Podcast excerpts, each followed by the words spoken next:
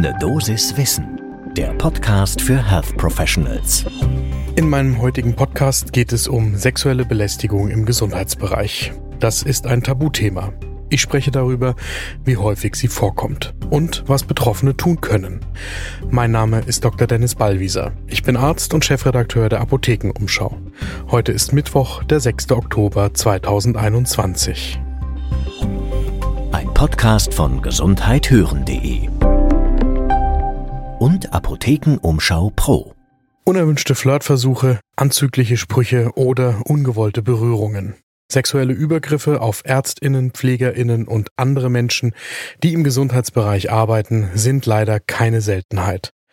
Sie kommen in Praxen, Kliniken, Pflegeeinrichtungen oder Wohnheimen häufig vor.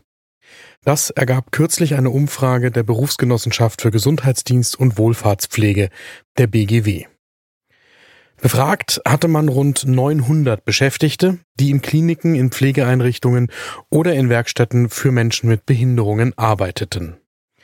Rund 63 Prozent, also mehr als jeder zweite, hatten in den vorangegangenen zwölf Monaten sexuelle Gesten oder Entblößungen über sich ergehen lassen müssen.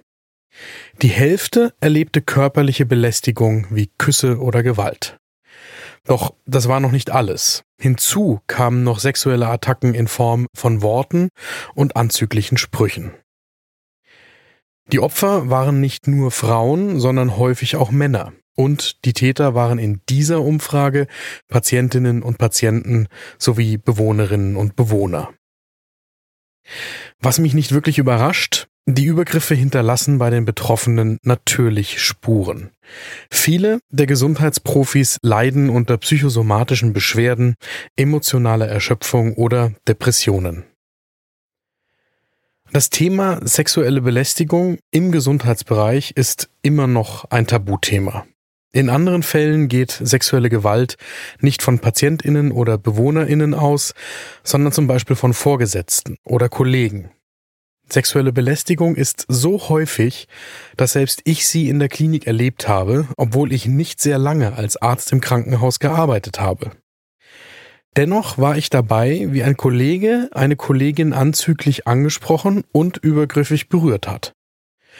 Wir konnten der Kollegin in der Situation damals beistehen und im Gespräch mit Vorgesetzten dafür sorgen, dass sein Verhalten Konsequenzen für den Kollegen hatte.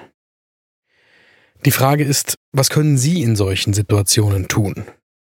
Wenn Sie also Zeuge sexueller Gewalt oder von Übergriffen werden oder selbst betroffen sind. Viele Opfer gehen weiter zur Arbeit, bis es irgendwann wirklich nicht mehr geht. Und viele denken, der Täter oder die Täterin habe es nicht mit Absicht gemacht. Doch ein solches Verhalten ist niemals in Ordnung. Sollten Sie selbst Opfer von sexuellen Übergriffen werden, hören Sie auf Ihre Gefühle. Wenn Sie das Gefühl haben, dass das Verhalten anderer Grenzen überschritten hat, suchen Sie sich Hilfe.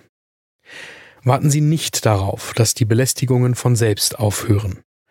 Ein klares Nein und eindeutige Zurückweisung sind in der Regel wirkungsvoll.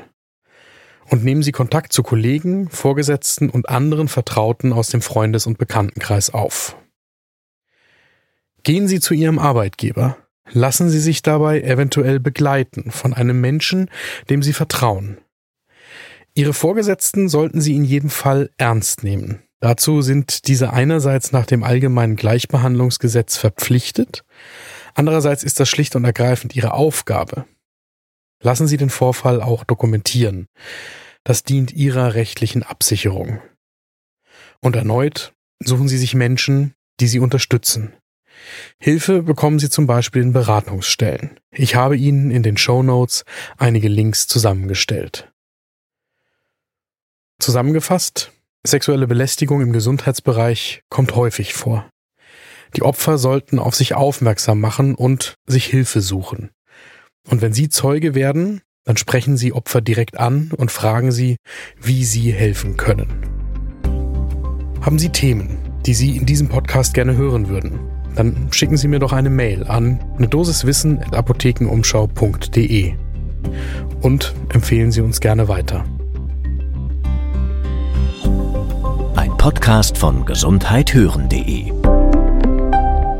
und Apothekenumschau Pro.